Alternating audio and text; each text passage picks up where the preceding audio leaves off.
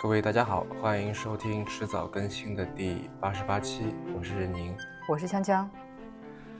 那今天我们时隔了很久，请来了比特新生的另外一位主播郝海龙，海龙，你跟大家打个招呼呗。啊，大家好，迟早更新的各位听众，大家好啊，我是有台的主播，好。嗯 嗯，今天请海龙来是来聊他的这个一部新作哈，嗯，也是处女作是吧？呃，可以算是我长篇小说的处女作，嗯嗯，少年阿成，对，因为如果你还有在写诗啊，诗歌，然后还有就是如果你把这个翻译的作品也算上，把把播客节目也算上的话，那就不叫处女作了，对，嗯 嗯，对。今天就是来来上来聊一下我我写的这本书，就最近刚刚这期节目放出来的时候，应该已经会在豆瓣阅读上架了。嗯，嗯，那么我前段时间一直在看有一个三本的，我记得是好像是浙江大学出版社出的，是巴黎访那个巴黎评论，嗯，他访谈了好多好多的这个作家，一个结集，现在出到第三本了，我觉得特别好。啊，前段时间不停在看，然后没想到今天也在这个，就算是当了过了过了一把瘾吧，啊，采访一个作家，啊，我非常开心你能用这两个字称呼我啊，但其实我我一直对这个这两个字是没有什么自信的，因为我我有时候会觉得说，呃，英文英文会非常的好，为什么？因为你写一部书出来，你叫你叫一个 writer 或者 author，这个它没有那个加那个字。所以我可以对我可以很自信的说，我是一个 writer，但是我就像很多写歌的，他他会叫自己叫 songwriter，他不会叫自己 composer 一样，对吧？所以所以有时候我我我说我我其实想想靠这个写东西谋生啊，但是你要说自己在中文里面叫一个叫写手或者是作者，听上去又很很奇怪，然后有点那种呃就是。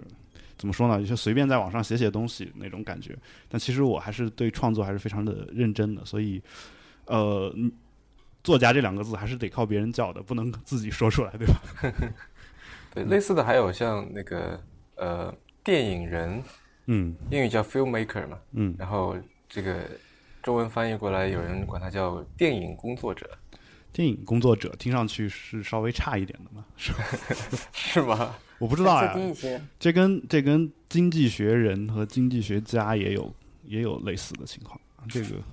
因为我们不是一个词吧？是一个词吧？然后我们的老师就说，当你们以后成为经济学家的时候，怎么怎么样？因为我自己学经济学的，他会这么说这个话，就一个中国人，但是。这个听上去就很怪，他他就默认说，只要以后我们从事的跟他有关系，就都可以叫经济学家，因为他已经把那个“家”字给弱化了。但是我听上去就是说，其实有时候真的能称之为叫什么“家”的，好像还还很难，就是这种感觉，人应该不会太多。嗯。哎，其实我挺好奇的，就是你当时这个自己的专业背景是经济学，然后包括说你那个从事的这个你的主业吧，是在做这个出国培训方面的，然后你跟有才录的这个节目其实也是科技领域的，那怎么会就是来写小说呢？包括说你之前在做的其他一些创作，呃，诗歌也好啊，还有翻译也好，就似乎呃，我不知道你对于文学创作这一块是一直都很感兴趣吗？对我一直都很感兴趣，比如说我从初中开始就一直想写书，啊，就从初中开始其实已经写过无数个长篇小说的开头，这个相信相信两位可能也有类似的体验，或者说你们周围肯定有有朋友也是这个样子的，啊，但是就一直没有坚持把它给写完，然后但是一直我就有这个创作的这个想法和欲望吧，因为。为什么我一直写诗呢？写诗一方面呢，就是因为说我确实对诗歌这个题材比较感兴趣；另一方面呢，呃，我受到一些诗人朋友的指点，他们说，其实你如果自己工作太过繁忙，没有时间创作的话，写诗是一个非常好的保持你创作状态又不太会耽误你时间的这样一个东西。所以，我我会就是在平时自己如果有这种闲暇的时间的时候，可能会写一些诗歌。啊，会有这样的一些做法。那至于说你说到的，我刚我后面上大学读的专业，包括我后来从事的工作，啊，这个呢是我其实很小的时候我就看清了中国这个世界，就是因为 因为我在中国，呃，就是我们小时候其实都虽然我们一直在强调说正版或者怎么样，我也用过盗版的东西，然后也知道中国的一个文字工作者，就是写书的人，想要靠这个谋生，其实并不是那么的容易啊。就是这是我很小的时候的想法，所以我就一直在想着说我能不能通过一些这种曲线救国的方式啊，然后我这个先去。从事一份可以这个可以给我带来收入的这样一个职业，然后等我就是衣食无忧的时候，这个时候我我我用另外的时间再去创作，这样的话我就不用受制于说我万一写不出来，我可能就得穷困潦倒，活得很惨这种感觉。呃，这是我最初的一个想法，所以我选择了我之前的这样的一个专业啊，然后呃。后来我在看像比如说像保罗格雷厄姆写的这种《黑客与画家》这种书的时候，我发现很多这个计算机黑客好像也是也是这样的一个状态，就是他们其实光靠自己黑客做的那些作品是没有办法谋生的啊，尤其是很多都是开源的一些作品，但是呢，他们会在白天有一份叫白天工作啊，叫然后去维持自己的一个。呃，就是生活吧，然后晚上自己再去做一些自己真正感兴趣的一个副业，呃，那这个的话，我觉得跟我现在的生活状态是有一些像的啊。至于说我最后从事的这个翻译或者是翻译的话，这个很简单，最早我只是为了学英语，就是啊，就我做任何事情，就是用周围的朋友，包括我妻子的话说，就都会选择一个困难模式。我自己 英英语英语不太会好的时候啊。除了打游戏以外，我都用困难模式。打游戏我最一般选最简单的，就是英语。英语我当时最不好，然后我在大三的时候，我就想说，我怎么才能提高英语呢？呃，我自己学呢，可能又没有这个没有办法给我带来什么特别强大的动力。那我就又走了两条路，一条路是我自己报了一个被中国人称之为最难的考试，比如 GRE 考试，我去准备这个考试。另一个就是呃，翻译了，开始翻译这本书。啊，反正这两件事情做完以后，我就我就是也是有一些机缘巧合，就真的变成了一个这个出国培训的老师啊。我所以在这一方面，我觉得我我这个就选择了一个最难的那个东西，然后盯盯着那个目标去走啊，然后最后最后就 变成了这么一个职业的人啊，大概是这个样子。当然，有些人会说说你是不是专业不对口？我会想说，呃，因为我本科学的一个叫做类似叫国际经济与贸易这样一个专业。我说你们对的是经济和贸易，我对的是国际嘛，所以也是一样的，也是专业对口。嗯，那说回这本书吧。嗯，为什么在现在这个时候写了这样一本书呢？呃，是这样的，因为我我这个又是一个啊，刚刚既然提到困难模式，我又又会想到一个事情，就是呃。我自己自己在做出国培训，包括我在找工作，在帮帮助别人找工作，帮助别人申请国外的学校的时候，经常会遇到一些情况，就是他会告诉你说我喜欢某某某东西啊，比如说呃我喜欢阅读，或者我喜欢阅读这个英文原版小说，然后你一问他，比如我面试的时候一问他，他可能就总共读过一本英文原版小说。然后或者说甚至都没有读过啊，然后或者说他喜欢文学作品，然后我让他给谈一谈他这个最近在看的书，可能最近一本书可能已经是三年前看的，会有这样的情况，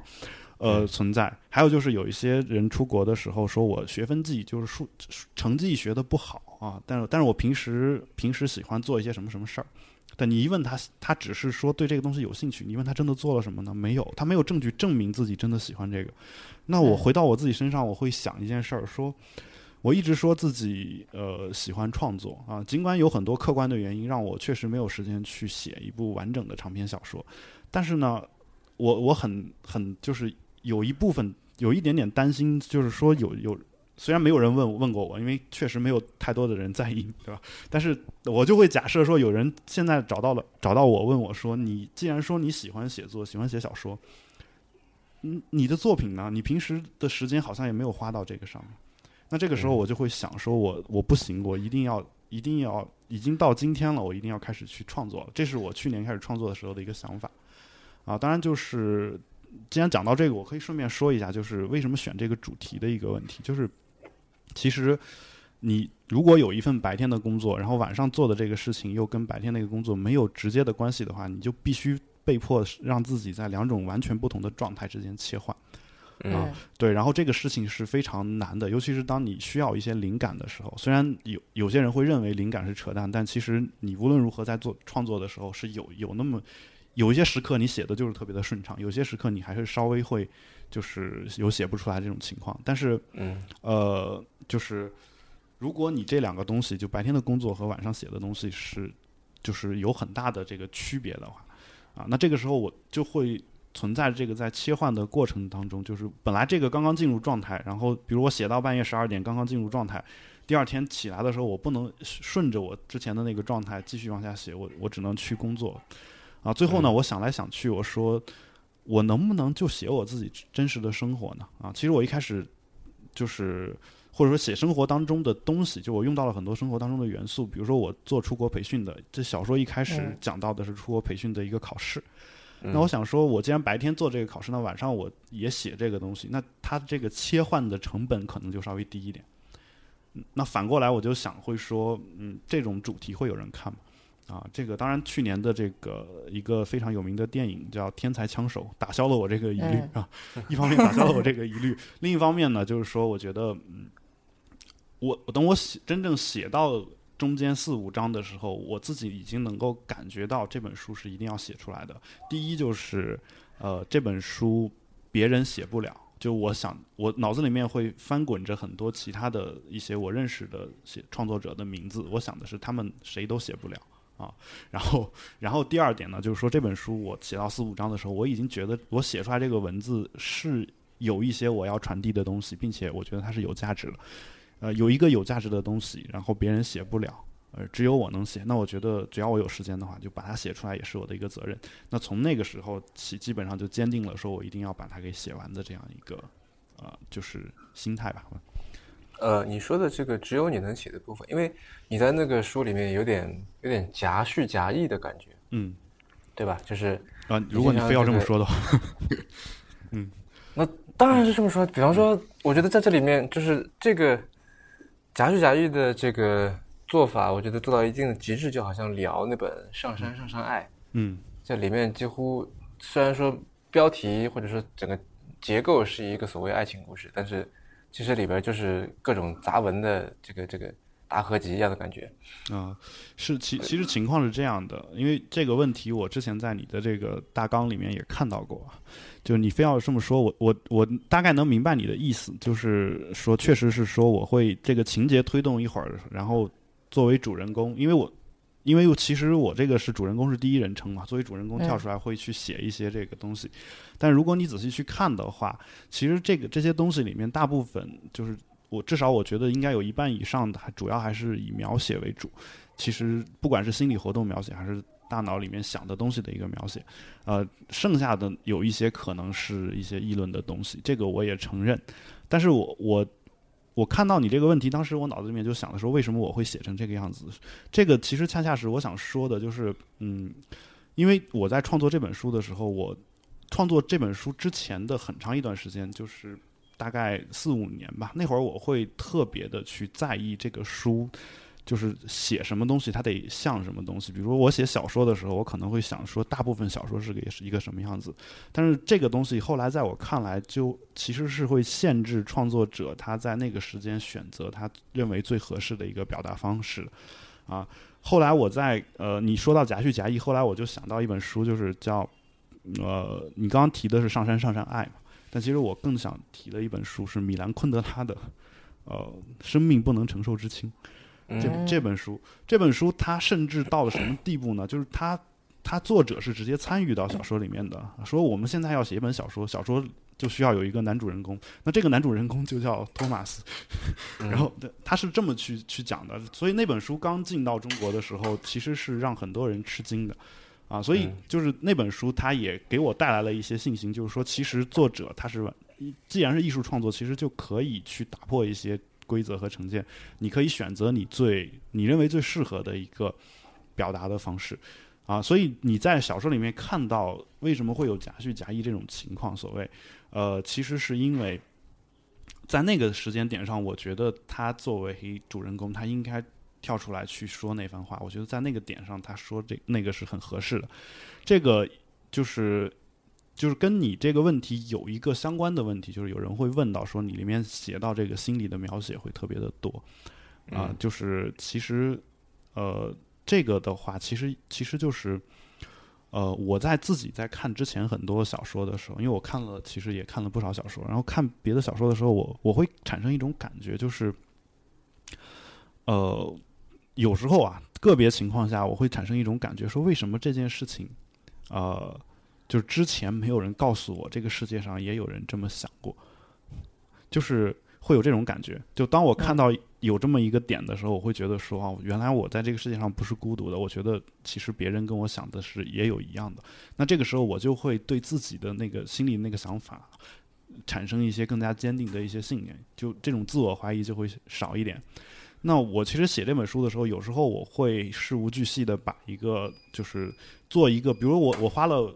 半分钟做了一个决定，但这个做决定这半分钟是，我想了很多很多东西。那这个想的这个很多很多东西，就主人公想的很多很多东西，我会把它给写出来。啊，为什么会写出来呢？是因为我我们在看电影也好，在看一些这个所谓心理描写少一点的这种小说也好，我我们会觉得说这个人就像是呃，一就是一个天才，然后这个天才什么都没有想，然后一下子就做了最正确的决定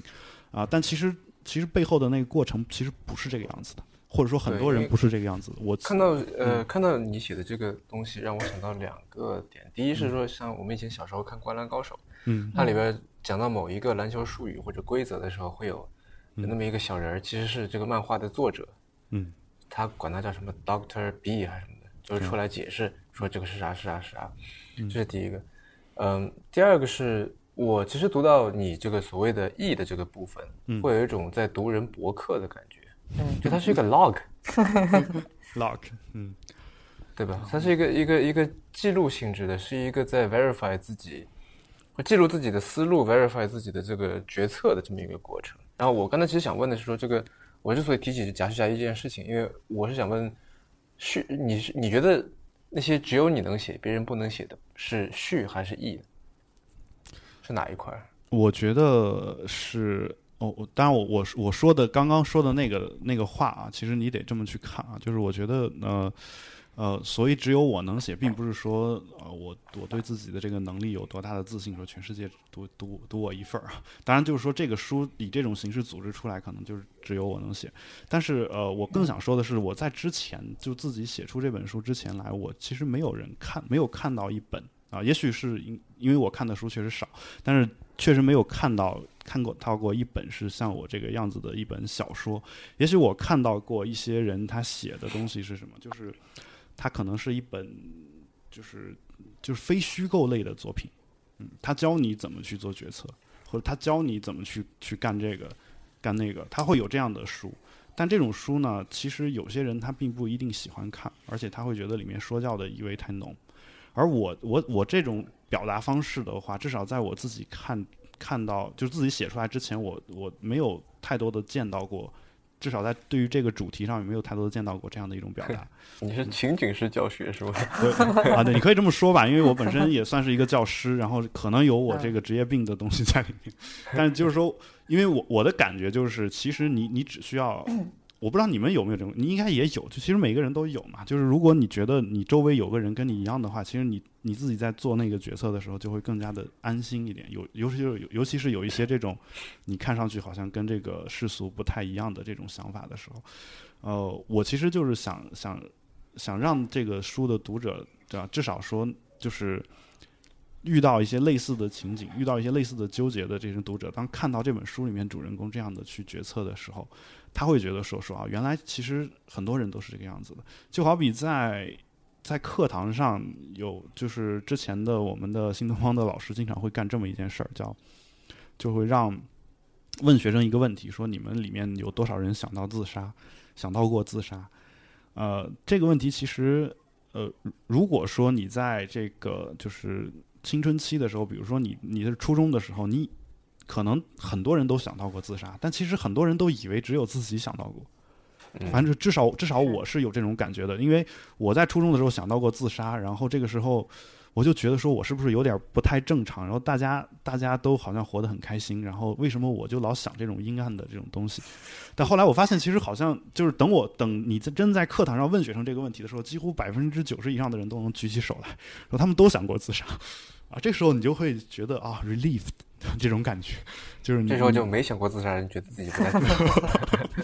啊，没想过自杀的人会会会更开心吧？我觉得，至少我是这种感觉。就是如果我是那个场景的少数派的话，我觉得会感觉更好吧？我我觉得，嗯，至少我愿有有这种感觉。嗯，你刚才说了很多这个。读者方面的东西，就虽然说这个书里面没有这个概念啊，但比如说，呃，电影的话会有所谓的作者电影，对吧？嗯，就是，所以你这本书如果非要分类的话，它是一本作者书还是一本读者书呢？呃，我觉得我就是其实都考虑过啊，但是我没有太多的去想，太多的去想，就是读者方面的事情，因为我这本书嗯本身里面的很多的这种，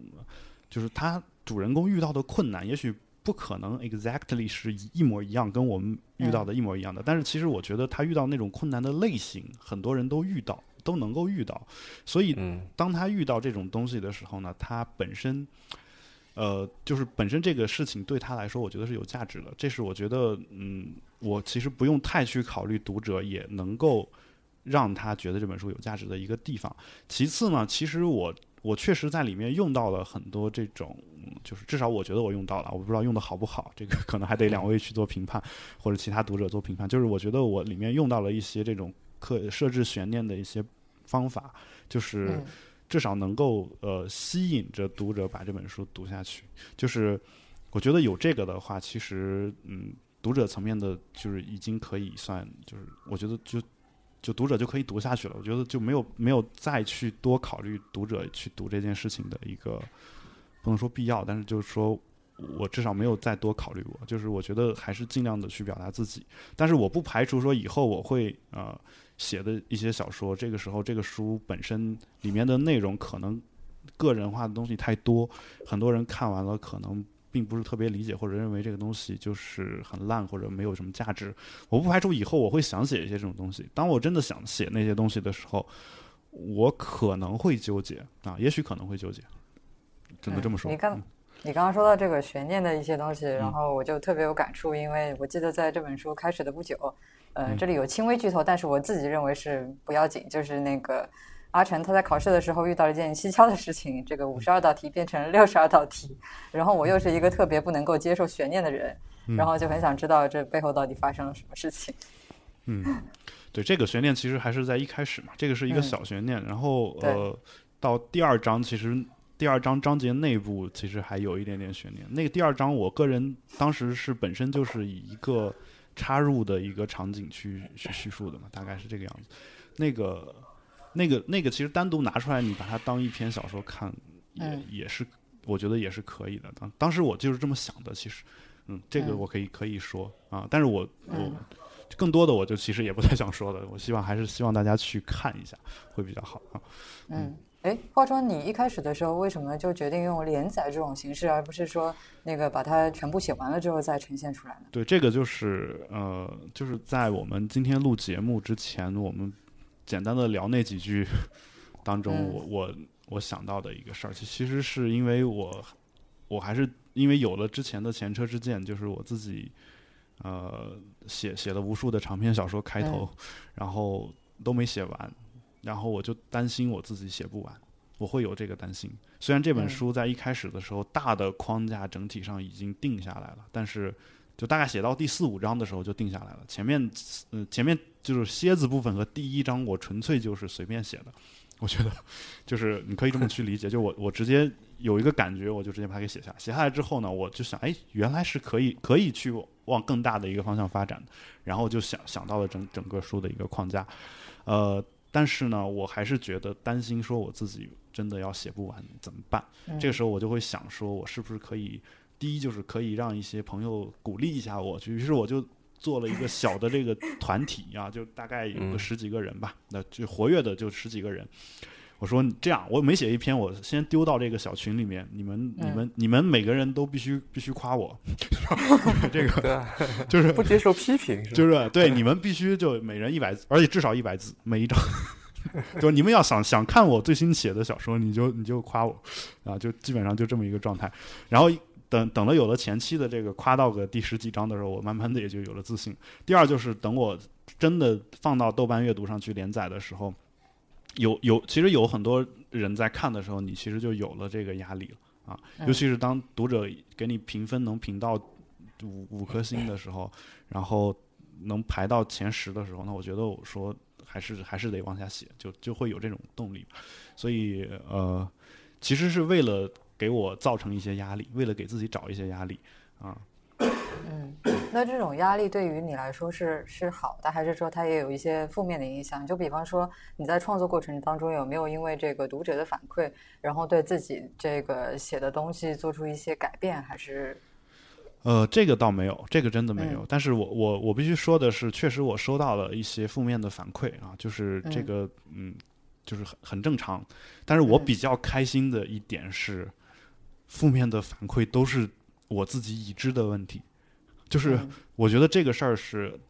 就是一方面说说这个事儿可能是说。好像我我没有从读者那儿找到一些我自己不知道的东西，可能其实这个读者反馈对我来说可能意义不大。另一方面，其实是因为是处女座嘛，我我需要一些肯定，就是当当我知道自己自己有这个问题，什么星座有什么关系？就就是因为我当我知道这个东西是自己有问有这个问题的时候，别人也就指出了这个问题，也也就是说我对自己的认识是清楚的啊。这个时候我就不会不会因为这个问题而产生太多的这个焦虑。啊，但是如果说他提到一个问题，这个问题是我从来自己没想过的，这时候我会 就说的大一点，会怀疑自己智商是不是这儿有有些什么问题啊？但是，但是我估计后面可能会就是等我真的后后续再写出一些其他的书来的时候，可能会可能会就是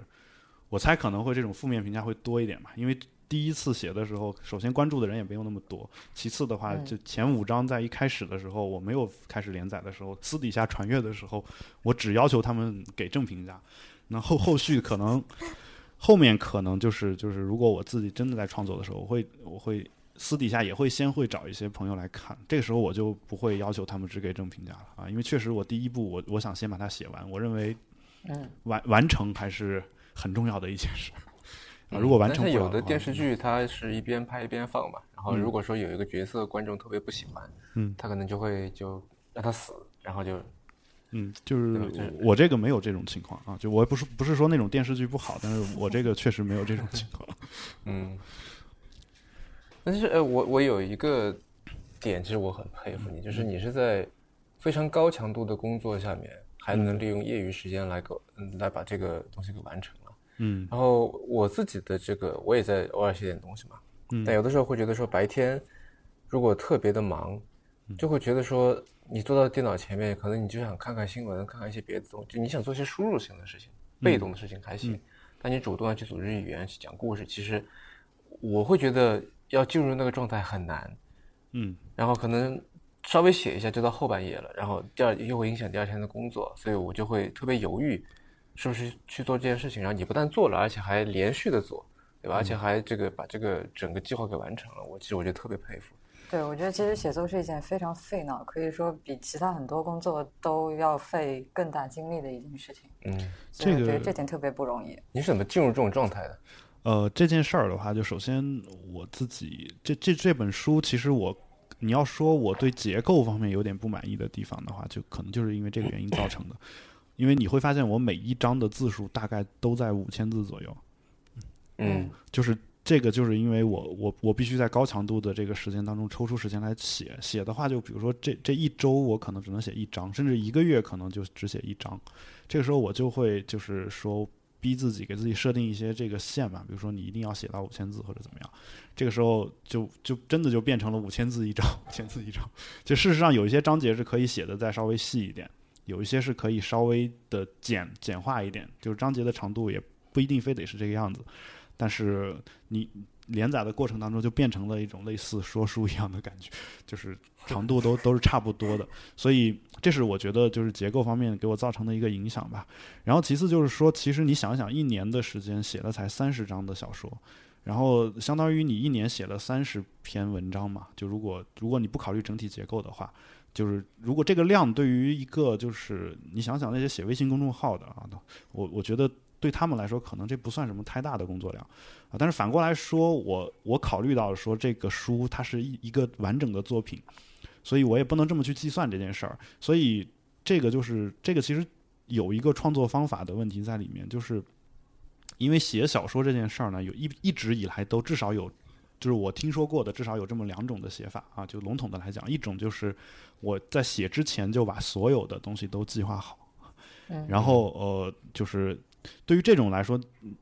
就有点像我们写学术论文一样，我框架其实已经定出来了，最后得出的结论也都想好了，然后只是虚构写作那样，对，跟非虚构写作有点类似，直接往里面填内容就行啊。然后至于语言风格，你直接用你自己最擅长的那个语言风格写就可以。然后呃，还有一种呢，就是比如说斯蒂芬金的一个创作的方法，就是他说他是先把这些主人公给他扔到一个呃比较残酷的这个境地当中啊。绝境当中，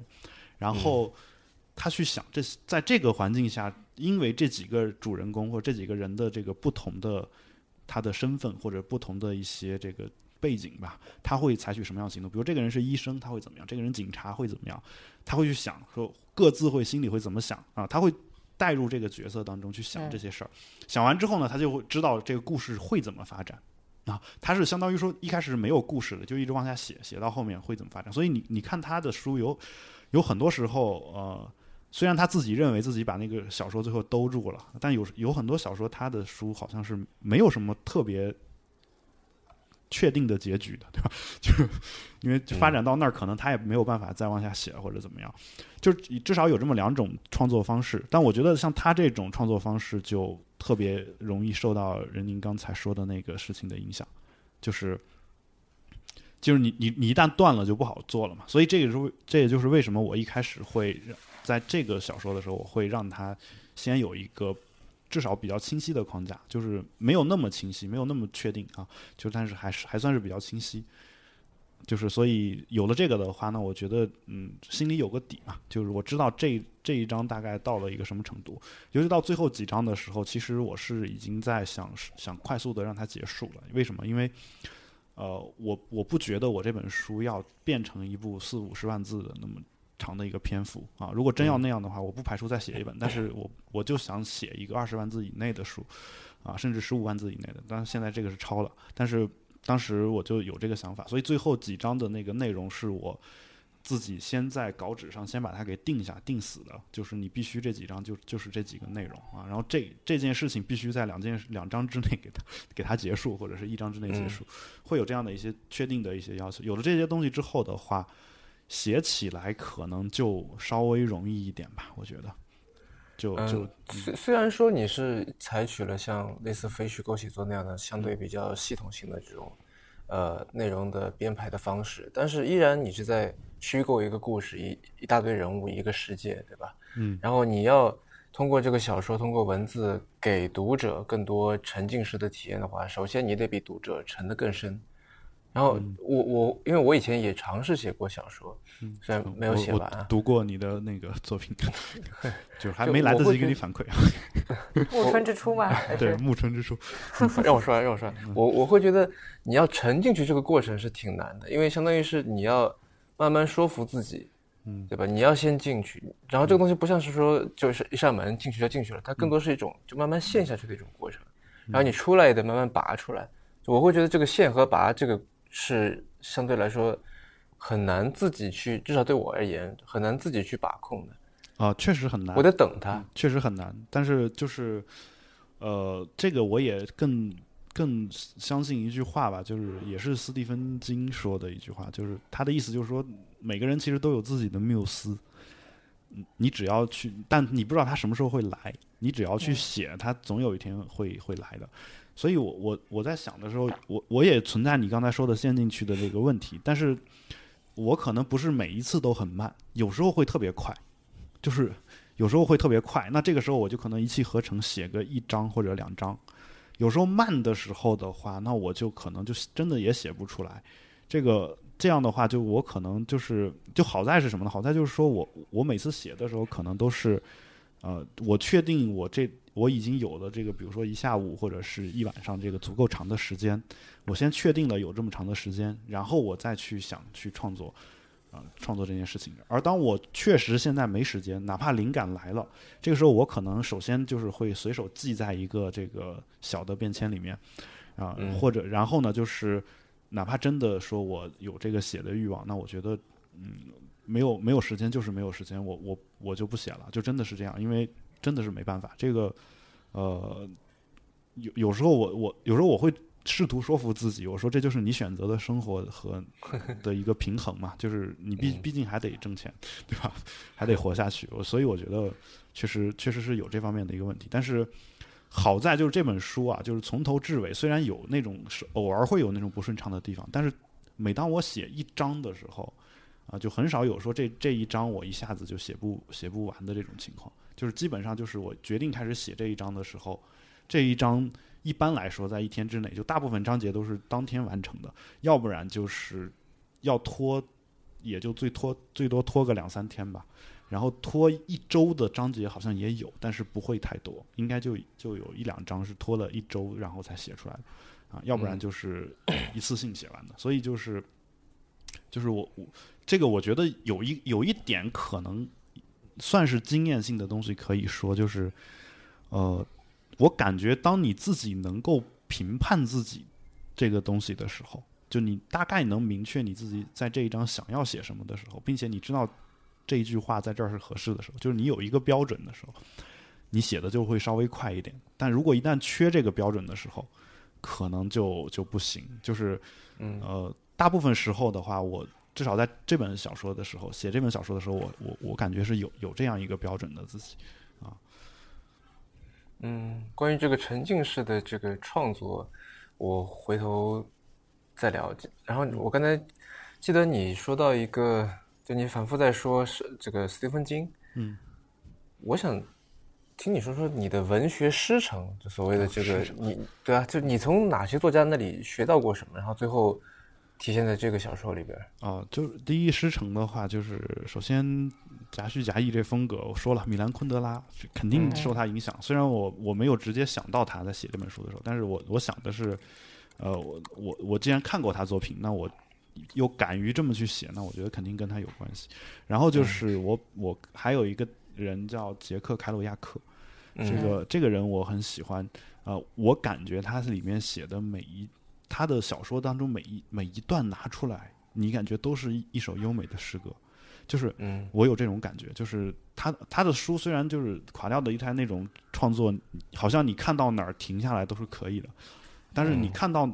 看到哪儿都不想停下来，都想继续接着往下看，因为每一段写的你觉得都很都很有感情，很有真，就是很真诚那种感觉。我倒是我第一次看到他的书，觉得买他的书特别值，因为他的书。很少分段，也是一一整页全部都是字。对，而且而且就是说，据就是当然我我看他的书还是中文版看的啊，就是嗯，据据说英文原版的话很少都很少有标点符号的，就是一句话是就基本上。我们家里有一本他的那个在路上。对对，然后然后就是所以，但他给我带来的是什么呢？就是首先我看他当然很喜欢，他给我带来更多的是。让我知道了，就是有时候他们所谓的那种文笔可能不太重要，就比如说他们觉得这个词藻华丽啊，或者是什么。因为我感觉就是，只要这个人是真实的去写东西，就是他是真诚的写的那一刻，我觉得有时候那个，只要你写出来的是人话就行，就不一定非得是特别那种，就是。真词琢句的那种感觉写出来的东西，那这个时候其实其实我看到看完他的书之后，我的我的我就一下子就产生一种感觉，就是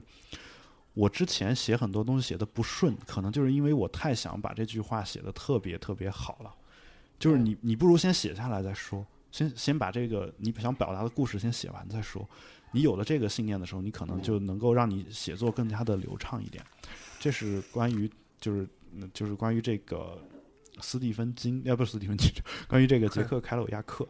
呃，然后就是我看很多诗人的作品，就尤其是中国的现当代诗歌，就是当代，尤其是当代诗歌，现代诗歌其实看的还少啊。就是主要是这个，嗯，像比如说啊，春树的诗我也看，然后呃，就是当年那个《诗江湖》的那些人当中有一些的人的诗，我也也会看一看，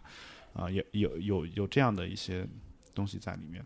啊，然后就是还有一本书我可能得提一下啊，就是。呃，田中芳树的《银河英雄传说》啊，我这个可能呃，为什么看不出联系啊？他甚至不是我们这一代人看的书，好像，但是就好像是上一代人看的书。但是呃，我当时记得是自己在有一段时间啊，就上大学的时候，我跟朋友去聊天的时候，我说，呃，这个我看很多书的时候，我我觉得说他那个书的内容非常好。内容非常好，但是他能不能把这个故事写得诱人一点呢？甚至能不能说我就写我不写非虚构类，我就写一本小说，让它变成一个非常好听的一个故事，然后把我想写的东西给放在故事里面去想，这样的话读者就能够读完这个东西，而不至于说像那个条文一样，像我在看这个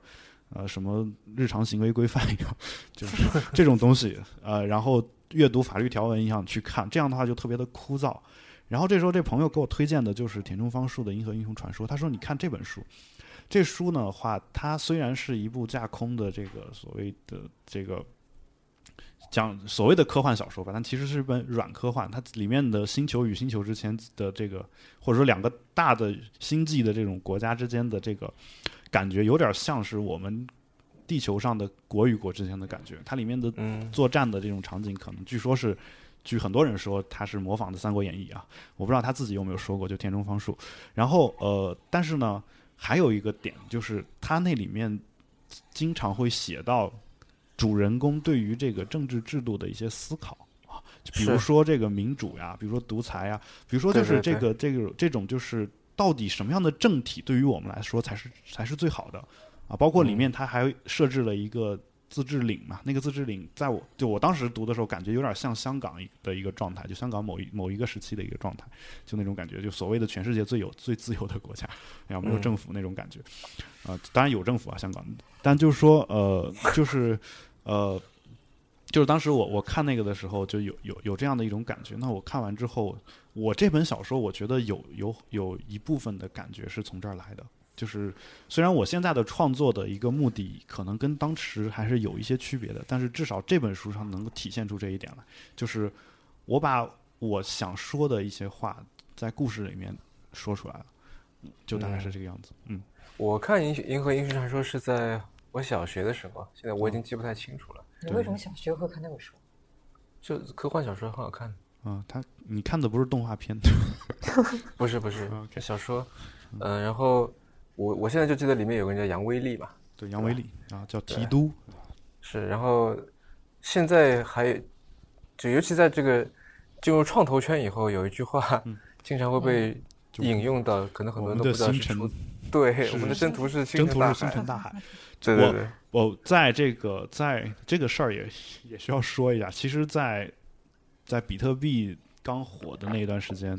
我写过一个软文，就是这个标题。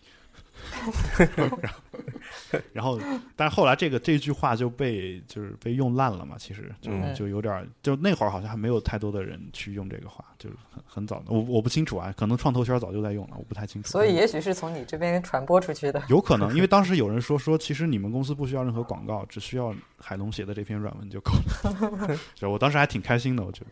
嗯嗯。因为我我后来我为什么会想起来这事儿，是因为有一天有个朋友来问我说，就他们好像是想拿这句话当当他们公司的 slogan。哦。他问我说这句话英文怎么说？然后我突然觉得说这句话的结构很奇怪，不像是原文是英文的，但是也不像是中文的。我在想，而且我很我觉得很熟悉，我在想说这个是哪儿的？后来想起来是小时候看的小说里边的。这个英文其实还还是有一个翻译的版本的。我我如我记得好像那个英文的那个翻译的版本，好像好像还是不是不是正常的一个，就是我们不是什么 Our journey is the sea of stars，不是这种啊，好像叫什么 My conquest is the sea of stars 啊，好像是这个。啊，就是就是还是比较用用的征服那个词，嗯嗯，对，好像是，嗯嗯，而且是 my 用的好像是不是我我们的吧？好像是还是 our 我忘了啊，好像有有这么一个说法啊。就我当时其实也很好奇，也查过。嗯嗯，你刚才说到一点，关于说这个先先写就写的顺比写的好要重要，对吧？就是宁可说写的顺，但哗哗的往下写，也不要在那那儿。呃，字斟句酌，然后导致自己，呃，可能我觉得推进比较难。嗯，我觉得这事儿得分开看啊，就不是我我就是我的观点不不完全是这样，就是只是说，当我写不出来的时候，我宁愿让他写出来；但当我写出来以后，我可能会去想他写的好与不好的问题。啊，就大概是大概我的主要的观点是这样的。啊而且我认为，只要我是真诚的写出来的，那其实那个东西的文笔就是。不是最重要的东西在里面啊，而且我也不，我也我也不认为我能写到，呃，比如说像沈从文啊或者谁这样的一种，他们认为的那种文字技巧上登峰造极的那种感觉。嗯，但我想问的问题是说，在这里就是你在这个小说里面体现出来的这种个人风格，虽然我觉得不是很强烈哈，你的这个文字风格，嗯，它是哪里来的？你刚才说了这个米兰昆德拉、杰克开洛亚克。田中芳树，他们其实，呃，昆德拉可能是例外，但后两者其实不是以文字风格见长的人，嗯，对吧？我这个风格，呃，我感觉就是，就我觉得凯鲁亚克还是有一点的，赛林格也有一点，就是，但是他的风，我的说是文字风格，就他可能更多的是从叙事啊等等这个角度有他的风格，但是说。从文字风格，我就是我觉得赛林格是有一点的，就是他赛林格是有对，然后但是呃，但是我不好说，我就是从他那儿来的。我觉得更多的可能是我的职业导致的，就是我我很多我的职业是要用就是口语的方式去讲很多东西，所以嗯，就是一些人是很讨厌这种感觉的，就是说他他不觉得说口语是写成书面语的时候就是会很好，所以就是。呃，有有一些就是我我看到一些就是既当老师也在创作的一些人，他在写作的时候是会刻意避免让自己的口语到这个书里面去的。但是我我我不避免这样，但是我也会稍微做一些精炼。但是我认为我跟他们的想法可能不一样，就是我觉得觉得口语里面有很好的东西可以用，就是呃，所以我的风格更你非要说是从哪儿来的话，我我觉得可能是因为我。我在面对一个学生的时候，我给他讲的讲东西的时候，那种感觉当中来的。但是，对，但是有的地方就是，嗯，我会有一种在听你跟有才在做播客的感觉。有些地方你就突然打破了这个第四面墙了，就突然说什么什么，然后就感觉是在跟读者在说话。对，这个我在你的评论当中看到了。然后，呃。就我，我只是不不觉得这是个问题，因为我觉得小说本身就可以可以是这样的，只是我我当时是当时就是要打破那那面墙，但我没有想到这么专业的术语啊，就是第四面墙这个术语，但是就是我觉得是没问题的，但是呃，你说到就你提。就是你，你今天提到两个事儿，一个叫做博客，一个叫做播客。这听上去我这书写的挺没水平的，但是没有没有，对，就是我会我会提这两个，是因为我感觉到在这个里面，在你的这个小说里面，有很大的这个你的个人化的成分。嗯，对，是，所以所以所以我会觉得说它是不是一个偏作者向的东西？但是由于你在刚开始也在说，就你希望。读者看了以后能怎么样？你希望传递给读者什么什么？然后我又会觉得说，哎，好像你又是希望做一个读者向的东西，所以我之前问了那个问题。其实，其实我是这么想的，就是我我在今天，因为其实我跟你讲，在聊这期节目的时候，我我那小说已经有一个多月，我没我自己没有看过。嗯，对，大概是这个 这个时间点，大概一个一个月左右吧，然后没有系统的完整的看过，呃，所以呃。所以，我现在的身份也可以认为是一个读者。就我其实不太想，因为在中国有一个，这是我我的看法啊，就是我感觉好像中国特别在意读者的看法，就是呃，因为我们从小到大的这个考试卷子上就会问你作者，呃，特别在意作者的看法，就是。会问你说，作者写第二段第一句话，他心里是怎么想的，表达了怎样的思想感情？嗯，然后会有这样的问题。这种问题，就我们天天见的时候，就至少我小时候曾也曾经有过这种感觉，就是说，好像是说我要读懂这本书，我必须得把作者的感情给读出来，就是 有会有这样的一种感觉，呃，所以我在这儿发表一些就是我希望传达什么的这种想法，我其实还是不太喜欢，因为。有可能会给读者造成一些误解，就是说，其实这本书就应该这样去读，或者是怎么样的。我我反倒更希望说，他从他自己的角度能读到自己想想看到的一些东西，这是我其实特别希望的。所以在这儿，我我现在说的这些话，你们都可以认为是一个可能稍微有点特殊的读者在说这句话，不要不要把它觉得是是一个真的写的这种，除了除了创作的那些方面的内容以外，就是。真的，对于这本书内容内容的一些想法的话，你就把我也当成一个读者就好了。我说的不一定是对的啊，就是这种感觉。就我我希望是这样的，因为因为就是我自己本身中国的考试考过，美国的考试也考过，然后也在教一些出国的东西，我就会有一个很强烈感觉，就是美国那边也问这种问题，问作者怎么想的。但是要么要么如果是主观题，你只要言之成理即可，你不用管作者真的是怎么想的啊。当然中国也不用管，主要得管这个教育部是怎么想的，对吧？一般是这样。然后嗯，这个但是呃还有客观题那种那种气氛，基本上都是一种逻辑上的问法，他不会问到说就是作者内心的那种感情上的东西，所以就有这样一个区别。所以外国人好像就。其实，嗯，其实就啊，你作者写出来，我爱怎么理解怎么理解，你自己那理解就真的是对的吗？就你能看到有一些作者说，我当时就不是那么想的，但很多这种小说的粉丝上来说，说你其实内心深处是那么想的，但是你嘴上不说。对他，他，他甚至会跟作者去做这样的一些争论。那我觉得这个挺有意思的，就是，就是。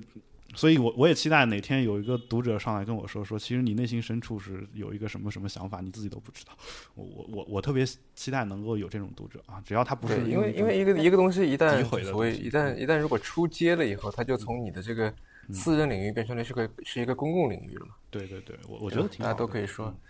嗯，我想再回到刚才说的这个创作层面的这个这个呃话题来。嗯，因为我觉得。我小时候有过一个想象，就是说，我在看人家这个看人家的文章的时候，会经常会提到一个词，叫做采风，嗯，对吧？嗯，说作家出去采风，什么去体验生活，然后说为了写一个什么东西，然后跟哪一个群体同吃同住多少天什么的，类似这种，嗯，对吧？那他是为了我的理解是，现在我的理解是，他是为了给自己一个沉浸式的一个环境，嗯，对吧？那我在想的是，如你从一个创作者的角度而言，因为这个小说它的主要背景是在香港嘛，嗯，如果你去，你有没有想过，就是你自己真的跑去香港找一个地方去写，会不会跟现在写的不一样？我是这样的，就是这本小说的开头的那一段儿，嗯，就最开头的那一段儿，其实呃，其实那个那个地方我去过，然后会展中心是吧？对，但是我没有在那儿写，就是我我就是我。我写是在去过之后的事情，就不是在那个时时那个时间的事情。呃，至于你说的采风这件事儿，我我的理解是另外的，就不跟你说的那个沉浸式的环境有关系，但不完全一样。就因为我记得小时候郑渊洁说过一个话啊，就是他说他最不喜欢作者的，就是很多作家的一个说法，叫做体验生活。然后 说，因为我们都在生活嘛，为什么我还要去专门去体验生活呢？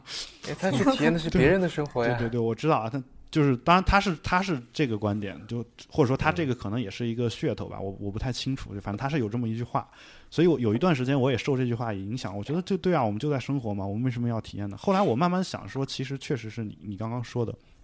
就比如说一个人画漫画，他可能要去呃。去去体验一下这种小朋友的这种生活，或者是怎么样，就是或者或者他想画这个某一个就是中国某一个乡村的一些事情，他可能去得去看一下，在那住一段时间，甚至据据说这个所谓蜡笔小新的作者啊，我没有看过这个漫画，其实啊，但是他他。到一个地方可能就要住到一个人的家里面，他不太喜欢住酒店，为什么？他想体验一下，就是观察一下生活当中那种特别小的细节，就这个地方的人究竟是怎么样的，可能有这样的一些想法。那我觉得这个，因为因为所以回过头来再说体验生活这件事儿，那我觉得，如果我就是每天朝九晚五，然后像流水线工人一样的工作的话，我确实没有什什么生活，或者我的生活可能确实一两句话就写完了，或者是一篇文章就写完了。那这个时候我真的要搞创作，我确实有必要去吸收新的东西。啊，除非你的想象力非常强大，就但是我觉得还是还是需要去外面去找一些东西。所以我对这件事儿现在的感觉就是，呃，就是有一些时候确实需要找素材。那我现在之所以用我现在这个素材创作，其实也是讨了一个巧，就是这些东西有很多就是真实的描写，其实都是我我知道的一些东西啊，剩下的那些东西就是我虚构的。虚构的话，我觉得，呃，我我在一个就是范围内把它给虚构出来，我觉得也没什么太大问题吧。大概就是就是这个样子。所以采风这件事儿，我嗯。我是想想这么说啊，就其他的你说的那个说到香港或者怎么样，我没有去香港，但我真的在越南写过写过这个书，啊，但是我有一个问题，就是当时其实我问过问过一些这个南方的朋友，就是有没有什么东西是去了南方一定要买的或者一定要用的东西，但是北方人其实一般人不知道。就就我我当时的心里的想法，就比如说你你是一个中国人，你去了一个美国的一个经常刮飓风的一个城市，或者经常下暴雪的城市，这时候你去了之后，突然就下暴雪了，下完之后你发现你家里没吃的，你们家你们家门就被堵上，然后这时候你也没有办法出去买吃的，怎么办？这时候你会想想到一个事儿，就是为什么没有人告诉我呢？等等，真的雨过天晴，就等这个雪雪都没有了以后，你去问你的邻居说，为什么我来的时候你不能跟我讲讲这些事儿？他们会想说啊，难道这这种事情还需要我跟你讲吗？这个应该是很正常的，就是 大家都应该能想到的，就是每个人其实都有自己的一个局限。所以我我恰恰是就是我不知道在香港作为一个北，因为我没有长期的生活过，作为一个北方人在香港，他可能会遇到什么在北方没有遇到的事情，这个事儿。我问过一些人，但是好像也没有谁给过我一些这个比较好的答案，所以我最后也就是没有太多的在这方面去去说吧。就当然我里面讲到一件事儿，就是这个关于蚊子的事儿，对，就是那个，呃，因为因为就是香港那边蚊子也会比较多吧，可能北京那边也有，但没有那么严重，所以呃，就是我我会提提一句这个，就是作为一个。北方的人去了那边之后，可能一下子意识不到，我我去校园里逛的时候，可能得喷一点驱蚊的东西，啊，要不然容易被咬或者怎么样。所以你说的这个是，就是相当于是跟怎么说呢？是否跟事实相符，对吧？你在说的是这个层面的事情。但我在说的是，就从创作层面来说，你在写一个，呃，就你生在北京写一个在香港发生的故事，嗯，呃，会不会有一种？就如果你跑到香港去写一个在香港发生的故事，会不会让你更容易能够进得去写作的状态？呃，我其实很享受你说的在北京写香港的故事这种感觉。为什么？因为我我觉得很酷啊！但这个你可能就是不看怎么是怎么理解，就是？就是因为我我看过有人有人就是在在北京写日本发生的故事，然后他是怎么写的？他写的是好像是这个一个跟铁路相关的故事，然后。他直接从 Google 地图上找到那条铁路，然后用 Google 街景或者啥就去描述那个铁路周边的东西，然后找一份列车时刻表，然后来看这两辆火车是怎么怎么回事儿。就是他他这么就把这个东西写了。那我觉得，嗯，我我我个人是这么去想这件事儿的，就是过去的那些作家说他们写作的时候必须得到了那个地方。可能列车时刻表也只有当地的火车站才有，他他必须跟那个当地的人要到这个东西，他才能知道，呃，才能把这个东西写出来。那现在的话，我们其实是有一些便利的。那这种便利，我我们利用它的时候，能不能就做到一些之前的人做不到的事情？比如之前一个在北京的人，他可能就做不到说我写一个日本的铁路小说。那我我我现在可以做到了，那我我就可以试着去尝试一下。我觉得，所以这个是从这个新的这个角度去想这件事儿。所以其实包括那里面我讲到了某一些酒店，呃，其实我也是在这个 Google 上面去找到了那个酒店它的呃照片，然后大堂里面的东西陈设，包括它里面 waiter 的那个制服是什么颜色的什么的，我都我都我都就是是从这个网上去找的，有一些，甚至里面写到澳门的一些事儿。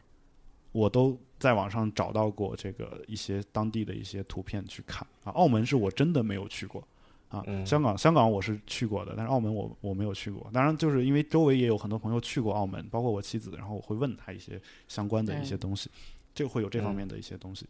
我我忽然在想说，如果说有这个，就如果你可以用 VR 来体验，会不会更好？哎，我觉得是会的，就包括那个，因为前段时间我在网上看那个严峰教授吧，就是他他他不是喜欢那个模拟驾驶飞机嘛，对吧？就是模拟飞行，他会把那个 VR 里面的截图发到这个网上。那我我说觉得说，如果当以后你要真的写一个这种，嗯，写一个跟一一个人开飞机的这种感觉的时候，是不是你就可以真的用这个？这个手段去替你找到一些素材，我觉得挺好的。我而且我很很很喜欢这种方式，啊，包括这个，这让我想到了，嗯嗯，你说，你你先说。我说你们刚才提的这个点蛮有意思的，就是说，呃，其实以前的那些作家他提倡采风啊，包括说强调这个采风的重要性，就是说为了还原还原在当地的那种生活的真实性嘛。但是其实我们在写作的过程当中，其实本来就掺杂很多作者的这个主观性，所以一定要把。当地生活还原到一个本真的状态吗？或者说，其实是可能吗？其实是不可能的嘛，对吧？所以你加入，比如说你根本没有在当地真实的考察过，然后自己在那边根据自己的理解写，其实就好像加上了一层滤镜一样。我觉得反倒更有意思。就除了你能够读到当地的一些东西之外，其实你间接的还可以读到关于作者的一些信息，不是吗？对，一个是这个你说的是时这个这个空间上面的，包括时间上也一样，对吧？你要是看了金庸，就觉得说古人个个都武林高手。对，对对对，我我我觉得是有这个的，而且但是小说里面有一个虚构的这个事情，我我其实还挺想跟两位聊一聊的。这个倒不是说呃跟我这个书有什么特别直接的关系，就是因为因为就是嗯呃嗯大家都知道这个小说是虚构的，但是。有些人会评价一部小说写的不真实，就是，就是，但他这个不真实显然又是一个负面的一个评价，嗯，对吧？但是，但是每个人都知道小说是虚构的，嗯，这个，那他这个所谓的真实是从哪个角度去讲的？就就其实你就很很很难说嘛。比如说我我我举一个也算文学史上的一个比较有意思的一个事儿，就是。当倪匡这个人你们都知道吧？就是卫斯理那个，对吧？他说他当年写一个小说里面，因为他他写小说就是说他早上起来拿起笔来就能往下写，然后故事都是随便起个标题，然后直接开始写，根本就没有构思后面的东西。他灵感是文思如泉涌嘛，就是那种感觉。当所以所以这也造成了很多他的书，你发现虎头蛇尾的很多。啊对，但是就是说他写过一个书是卫斯理去南极打死了一头北极熊。然后打死一头比较早期的作品白熊，然后就有读者就一直给他写信，一直给他写信。啊，然后最后他登报道歉说：“这个第一啊，南极没有北极熊；第二，世世上没有卫斯理这个人。”然后他他会有有有这么一个说法，那那这个时候其实这个读者这种质疑，其实就是在做一个真实性的一个质疑，我觉得，嗯。嗯，不过就是说，嗯，有时候我也在想，就是。我我反而会想去想一件，会想一个事儿是什么呢？就是你会发现，其实我们生活当中真实发生的事儿很多都不真实。就如果按这个评判标准的话，就 因为你想不到，你根本想不到，竟然会是这个样子。就呃，我觉得在这里真实可能不是一个这个呃最确切的词。如果是我的话，我会想用合理。像我们在上一期节目里面，就是呃，我跟我另外一个算是物理学家。那个朋友在聊，然后我就说他他告他他告诉我，电子可以同时向左旋转，也可以同时向右旋转。嗯，然后我表示不能理解这个事情。我说一个东西怎么可能，对吧？除非说咱们俩对于旋转或者说左右有不同的定义，否则我觉得这样是不可能发生的。他就说这就是事实。嗯，那从我的角度来看，我并不是认为这不是事实，因为我充分相信这个人。嗯，但是我只是不能理解，嗯他对我来说不合理。跟你日常生活的常识相违背，对吧？对对，其实其实其实这个你说的这个，倒我想起一个例子，就是小说里面，我最后其实，在番外篇里面也解释了一下，就是有人不理解一个二十岁二十多岁的人就博士毕业，然后我我觉得是，就我我我我其实很惊讶啊！我不是说这个读者有什么问题，我当时很惊讶，就是因为我周围这样的人好多，就是 就是那种感觉就。就这时候，我我也突然就意识到了我自己的一个局限性啊。当然，嗯，当然你说到物理的话，我我觉得量子物理到最后，我我我总感觉到最后，量子物理跟玄学是相通的，就是嗯，就是科学和玄学最后殊途同归啊，我感觉。小说里面也写到了量子力学，不过没有太多的写，因为我不太懂。嗯，你刚才说起倪匡，就是我，嗯算是一个成就吧，就我看过所有倪匡的小说。哇，嗯，包括伪作。倪匡这里，除了倪匡这个空格里面还可以替换成什么？嗯，金庸啊，金庸、古龙，金庸、古龙你都看过？对啊，那你那你真是太厉害了。当然，倪匡是一个在很多人看完看完倪匡的小说，觉得就是一个成就，我觉得不可能完成的任务，真的。我曾经试图做到过，但是没有做到，没有做到过啊。包括差不多是从小学小学开始看，反正我把我能找到的都给看了，啊，包括正版、盗版、网上的什么的。对，当时反正他是什么都写嘛，他有十十十几个笔名，然后写不同的东西的时候用不不同的笔名。啊，据说是世界上写汉字最多的人，这个我是我觉得应该也是，应该也是，除了除了后期有那种复制粘贴的这种人，嗯，对吧？嗯，就是现在有很多人，他他的作品总的字数可能要超过倪匡吧，我觉得，但是是不是自己一笔一画写的，那就不知道。嗯嗯嗯，其实刚才说到这个，在哪里写哪里的故事，嗯嗯，我之前有打算写一个散文集，是讲这个我在旧金山的事情的。然后我后来发现，说我当我回到国内的时候，我完全没有办法来写这个东西，就是我我只有在旧金山。看着这些东西，住在这个地方，我才能够以一种局外人的身份来，呃，局外人的这么一种观察角度来写我我过去的经历，我我的感受。然后当我真的成了局外人的时候，我发现我反而写不出来了，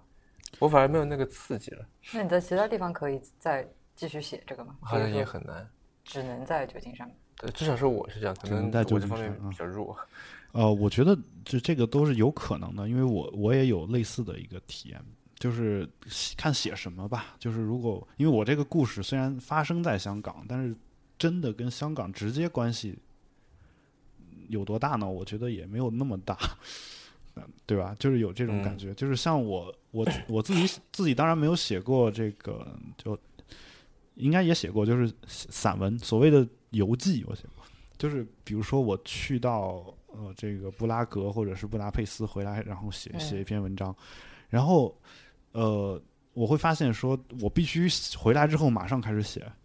如果我我不马上写的话，隔隔一个礼拜就什么都写不出来了。嗯，就很多时候是这样的，对，就没了。像做过一个梦一样，你就忘了。对，忘了。就是这时候，我甚至会反过来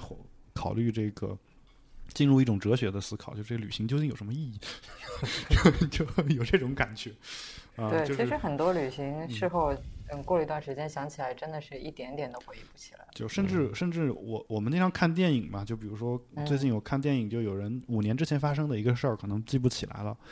但电影你知道，它五年就是五年后，直接就过去了。你想说为什么刚刚发生过，他们还做了那么多事儿，他怎么就想不起来？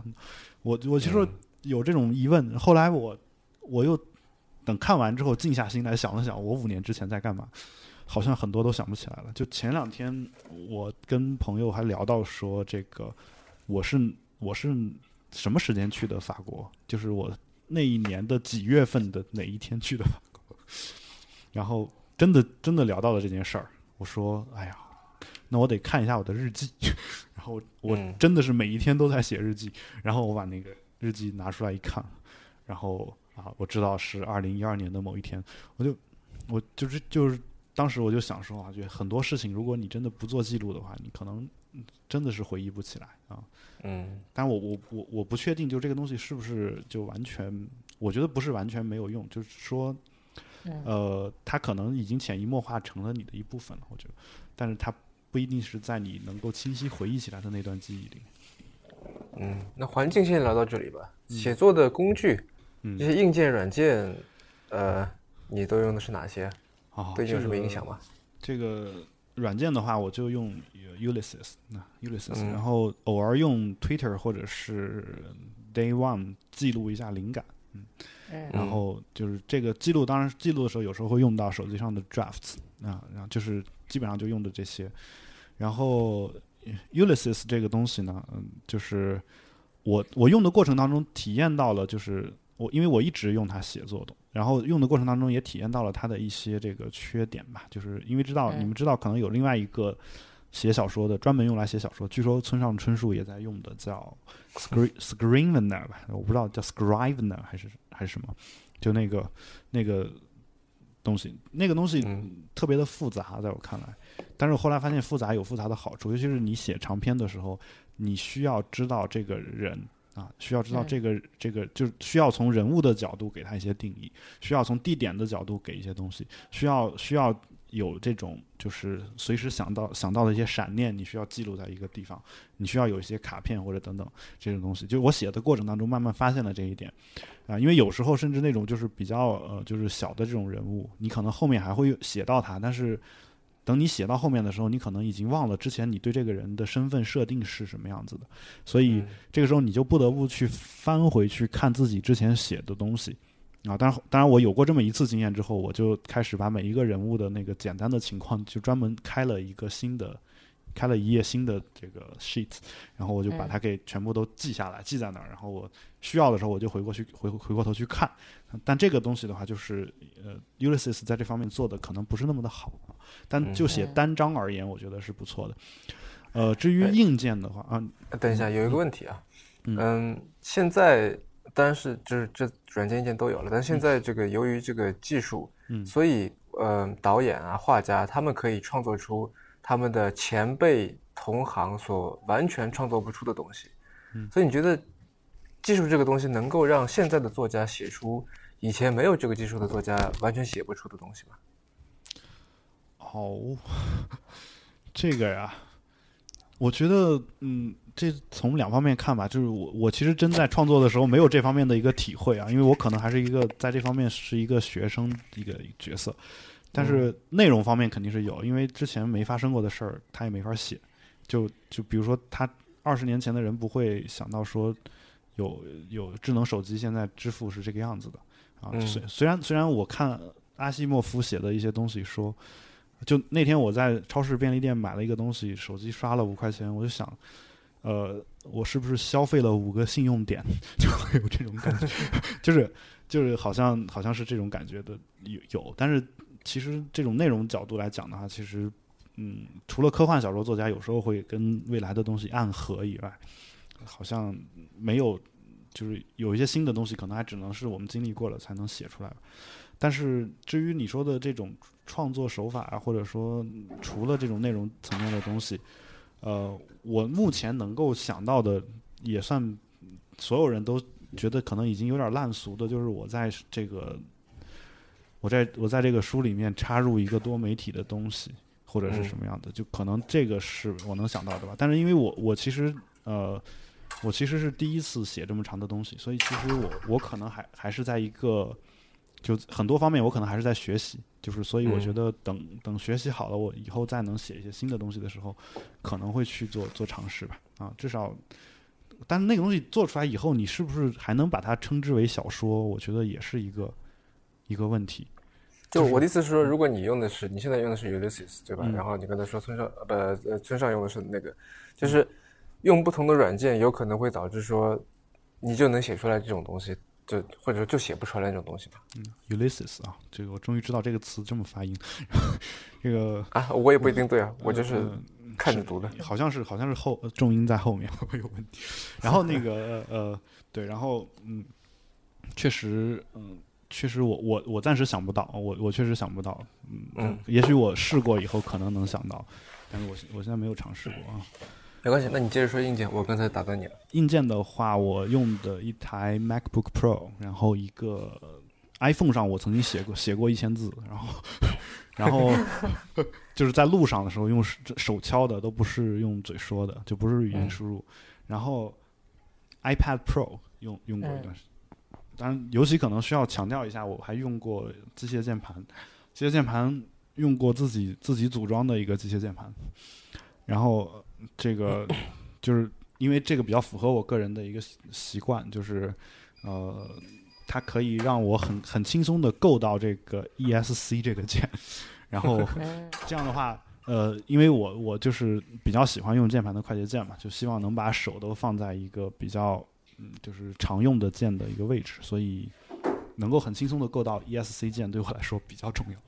啊，然后大概大概就用过这样的一些硬件吧。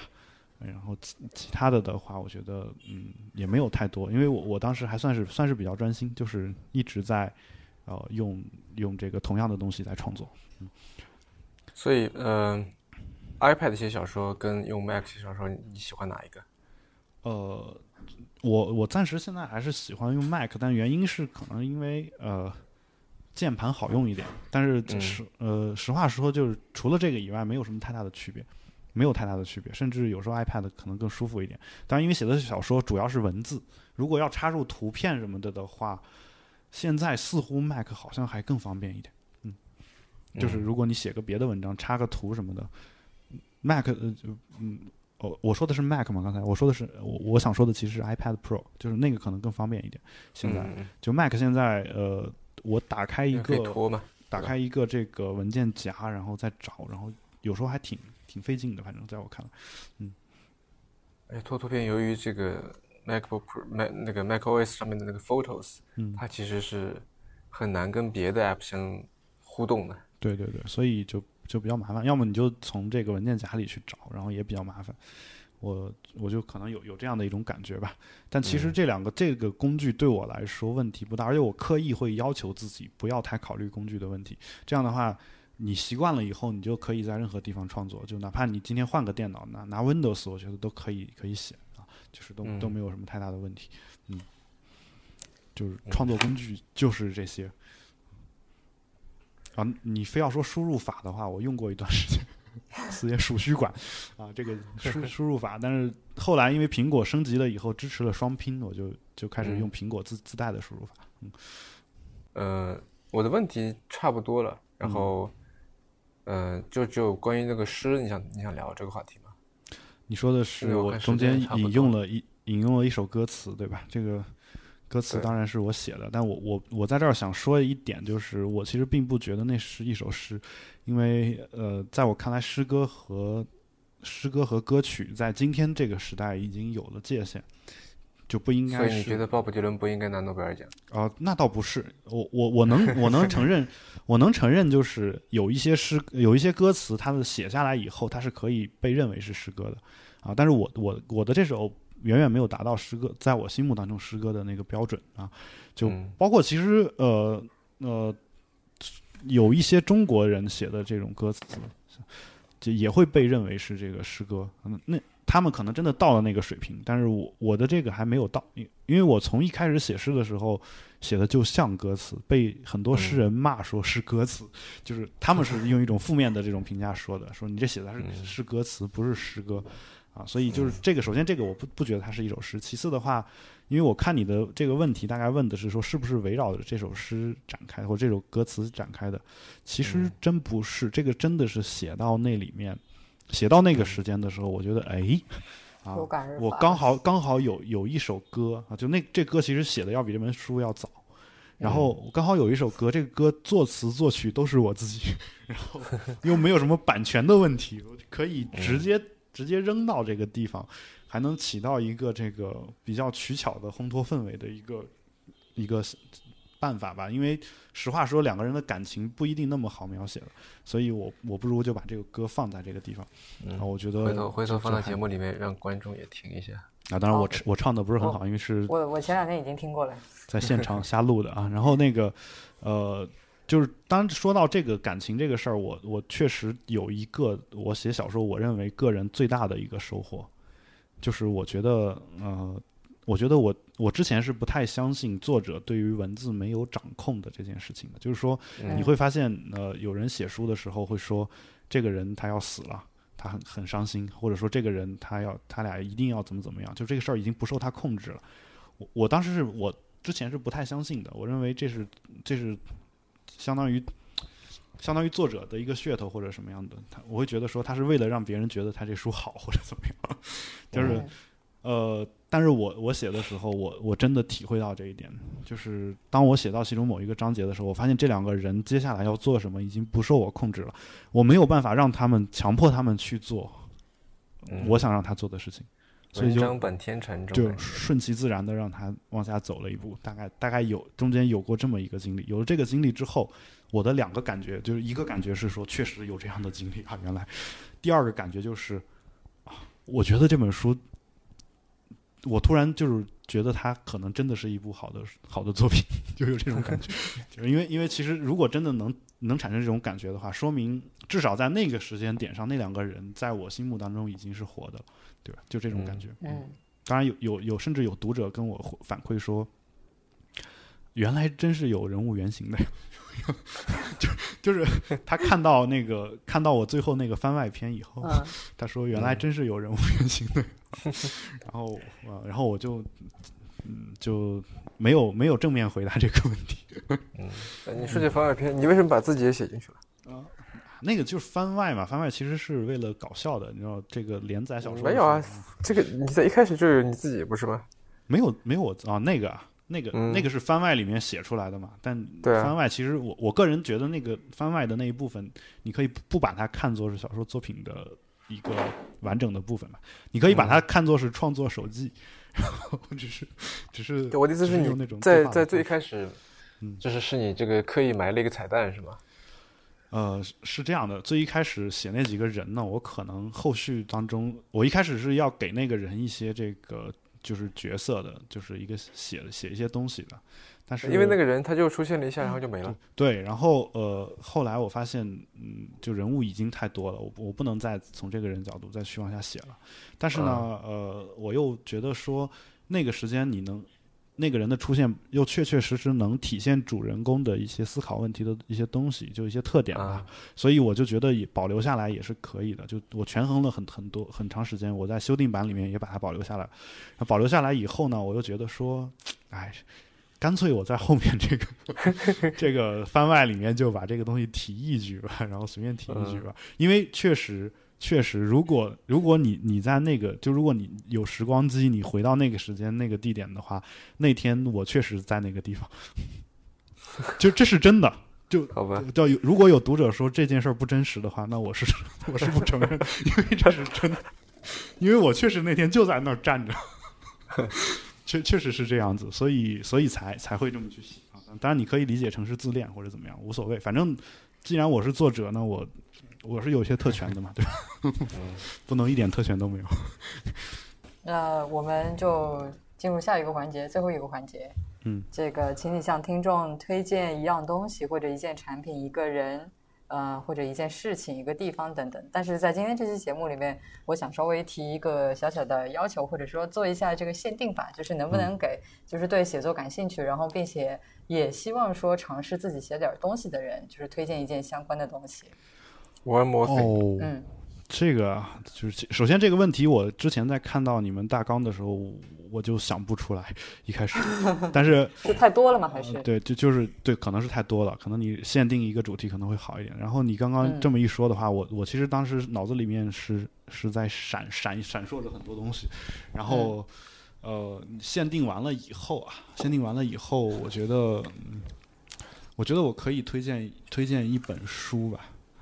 就是呃，这本书就是斯蒂芬金的这个论写作，论写作或者叫写作这回事儿，然后中文翻译成写作这回事儿吧。啊，我觉得可以，大家可以去看一看这一本。但问题在于说，我我写作的时候，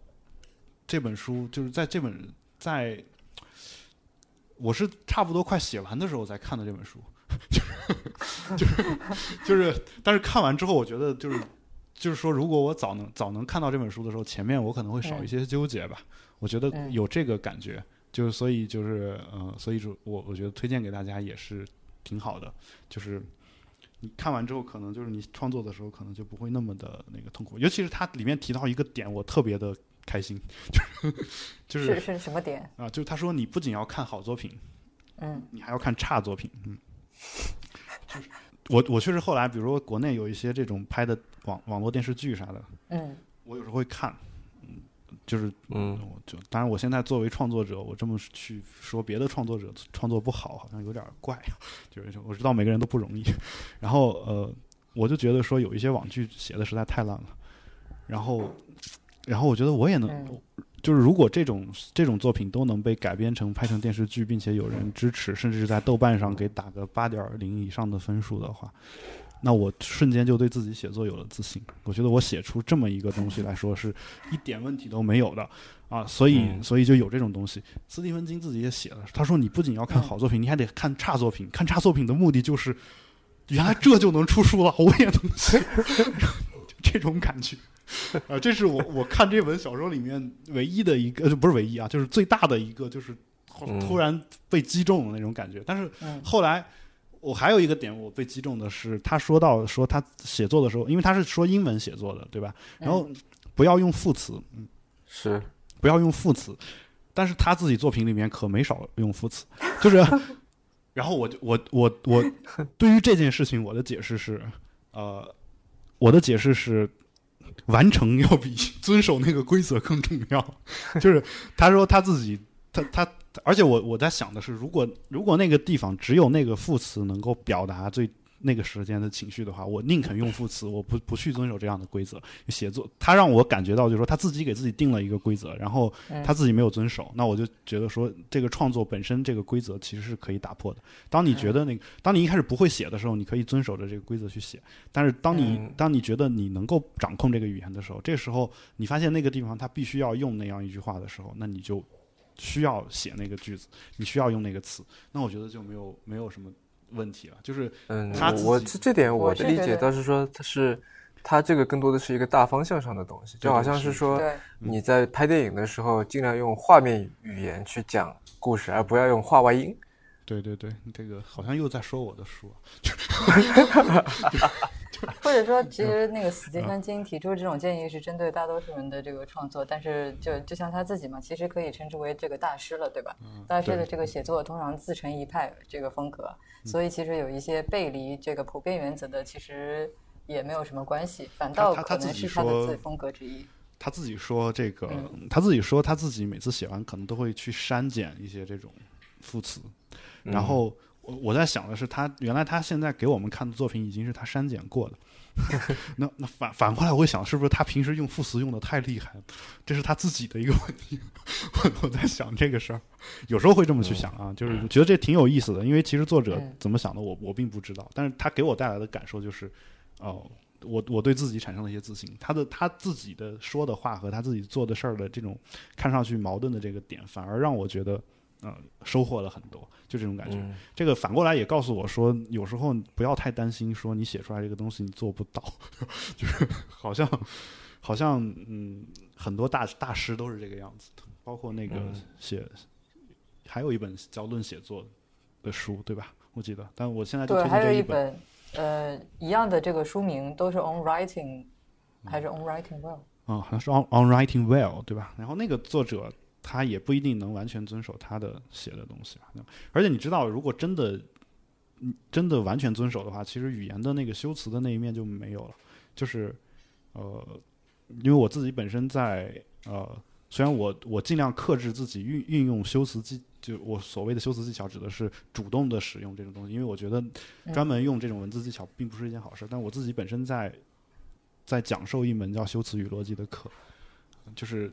修辞这个东西之所以产生，就是因为打破了很多之前的一些既定的规则，所以，所以你既然是艺术呢，我觉得规则的打破有时候甚至是必要的，啊，就大概有有这样一个想法，所以这本书我觉得可以推荐给大家，回去看的话可能会对对你们的写作有有很大的帮，至少能找到很多的自信，我觉得，然后 这个就是后来我就不，因为我一开始看这个烂片儿的时候，也就是。我觉得我我一开始我看的心态是说看这个烂片儿，我觉得太烂了，我以后写绝对不能写成这样。现在我看烂片的心态就是太烂了，那我写的肯定我肯定也能写出比他更好的，就是会有这样这样的一种心态上的是一种微妙的一种变化吧。嗯，好。说起烂片，我插一句话，就是呃，我不喜欢王晶的电影，然后其实我说实话，我虽然不喜欢他，但其实我看过的也没有多少。但是之前咱们在聊到这个关于烂片的话题的时候，你提到有一点，我觉得还挺有意思的，就是你觉得说像他那样子的电影，其实也自成一派，有一种恶趣味在里面。就是我我是说，我们要以就最好是以这种 case study 的心态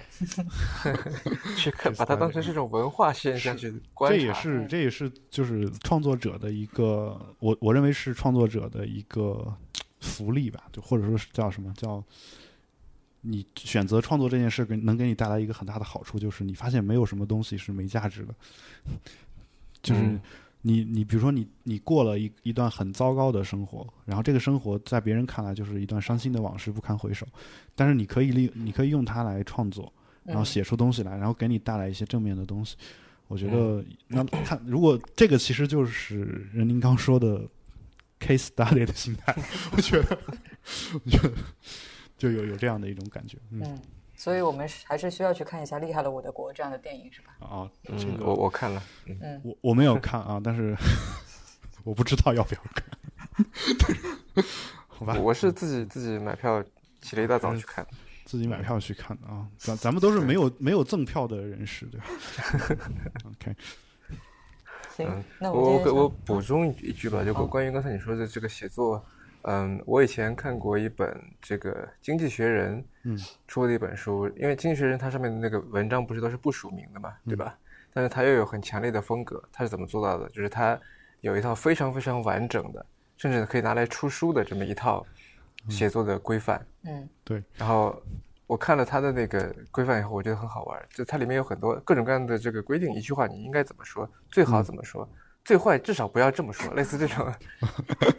嗯，很好玩。对，但这种东西其实，因为我我们公司自己也写一些东西，就我手下的很多这个老师们，他们要写一些跟自己业务相关的东西，我也有类似的规定，就是因为有一些人他确实自己并不擅长写作，这个我们得承认，他自己也承认。那那那我就得就得限定一些东西，让他至少遵守这个规范的时候，能写出一个基本水准以上的东西。那我觉得。也也也是可以的。那因为不同的人，他能力确实不太一样，他有可能有别的擅长的地方。好，那最后我还是得得再说一句关于这个书啊，就是这期节目放出来的时候，应该豆瓣阅读已经上架了啊。然后它第一个月应该是限时免费的，大家 可以免费的去下载。所以这是我今天来这个节目给大家带来的第一个礼物，就是。每一个听众都可以有这个礼物，只要你在四月份登录我的那个小说的页面，然后去下载，点击点击购买就可以。购买就是花费是零元，就可以直接下下来。这个链接我们回头放在 show notes 里面。对，好，等等我有了这个链接以后会给你们。这个录制节目的时候还没有这个链接。然后，嗯，然后就是我还有另外一个福利，像第一次做特别的节目，好像是我我好像，然后有另外一个福利带带给。迟早更新的听众吧，然后就是来就来了，还拿什么东西？听众啊，没有没有，两位的话还是就是两两位主播的话，还是直接去下载我那本书吧。然后这个我们我们还是给给你们的听众带一本这个我我珍藏的这个绝版的一本《离线》，就是《离线》的第一期创刊号，就是《离线》杂志的第一期叫《开始游戏》。嗯，如果有，就是至于是这个规则是什么样的，我觉得还是让任宁和江江跟大家说吧。啊，觉得规则就是嗯，对这期节目，少年阿成的读后感，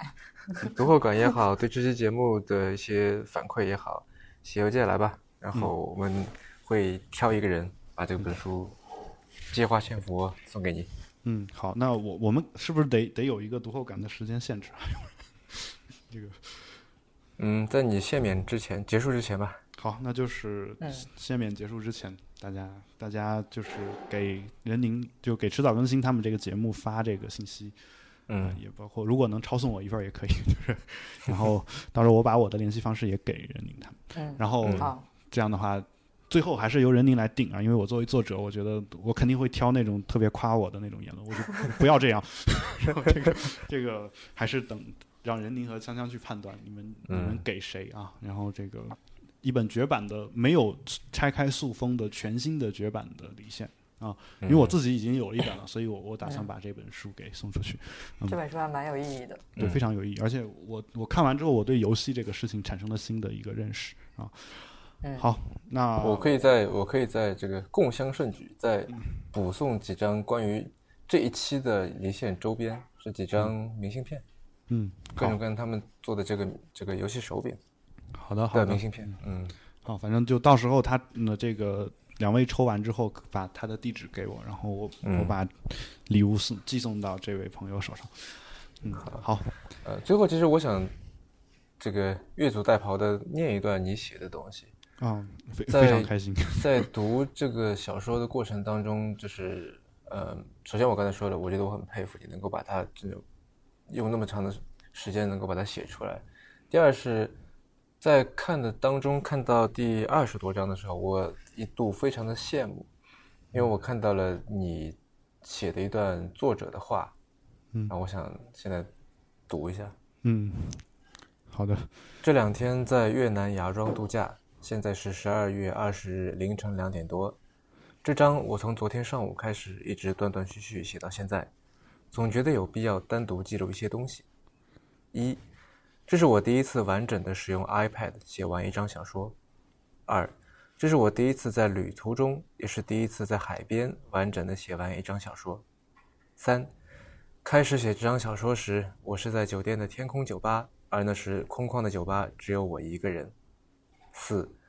这章快写完的时候，我是在自己的房间，喝剩的一点咖啡杯上爬满了蚂蚁。我我看到这段，我非常羡慕你当时的状态。嗯好，那其实我当时也是有感而发，我觉得确实得记录一些东西。越南那个地方就是，而且尤其那个城市刚开发出来不久，所以其实酒吧那个地方没有人，就是我我住的酒店的酒吧上面没有人，所以嗯就只有我一个人。当时是这个样子。嗯啊，当然最后我我顺便稍微打个广告吧，这个如果各位。因为我的版权已经交到了豆瓣阅读那边，如果有出版社的朋友，或者是呃，包括影视改编权啊，就是有这方面的权利权利的这个需求的朋友，可以就是联系我或者是豆瓣阅读来接洽出版或者是影视改编的这个业务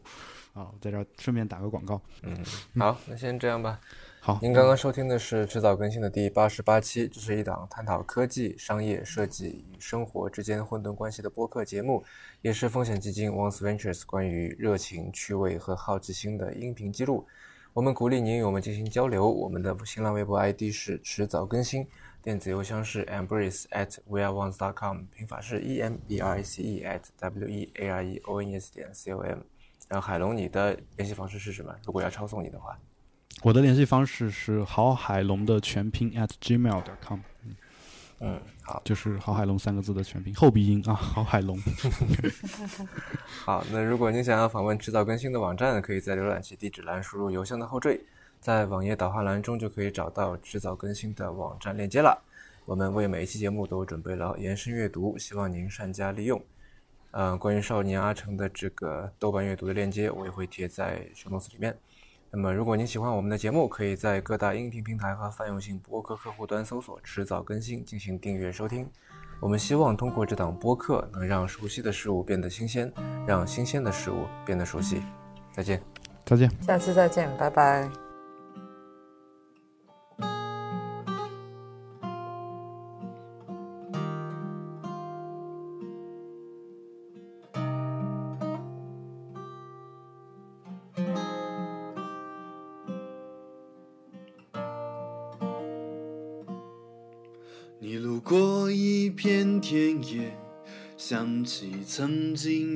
幻觉，那不开心的记忆，还带着一丝甜蜜。我穿过喧嚣的街，回到了十三年前，一个可爱的女孩亲吻了我的左脸。我们第一次相见，你却在我记忆中出现。多么美妙的夜晚，月光下的你如梦似幻。